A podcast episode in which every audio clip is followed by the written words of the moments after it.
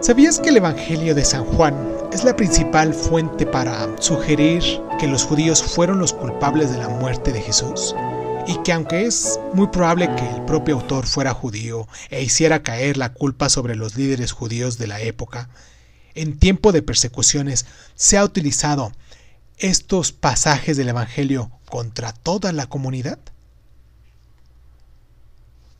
El término Evangelio significa buenas noticias y se utiliza para referirse a los cuatro textos canónicos incluidos en el Nuevo Testamento.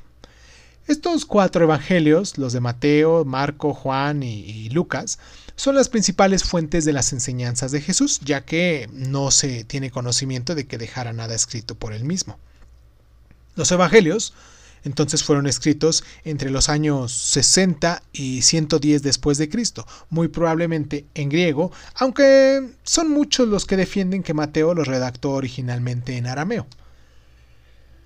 El orden de la autoría y la interrelación entre los cuatro evangelios son muy complejos.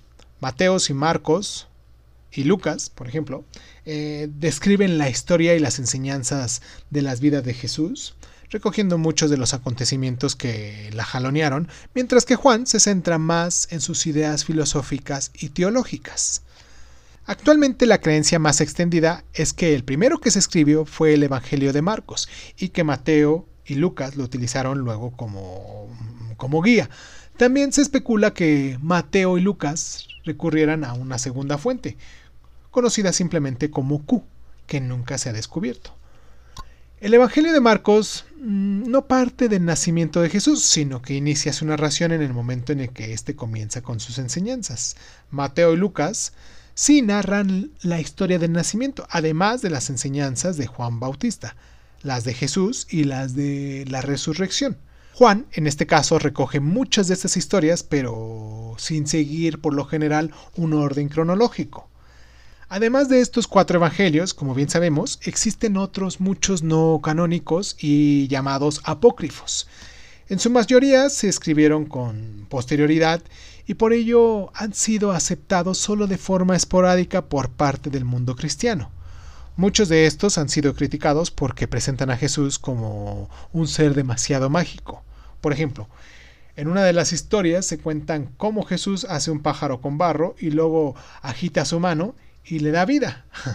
Los católicos romanos consideran este relato como herético.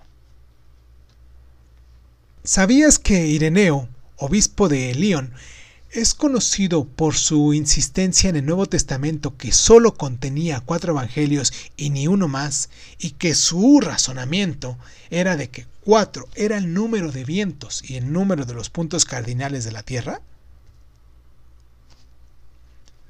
¿Sabías que a pesar de que mm, los evangelios constituyen una parte importante dentro del Nuevo Testamento, solo suman cuatro de los 27 libros que recoge la Biblia?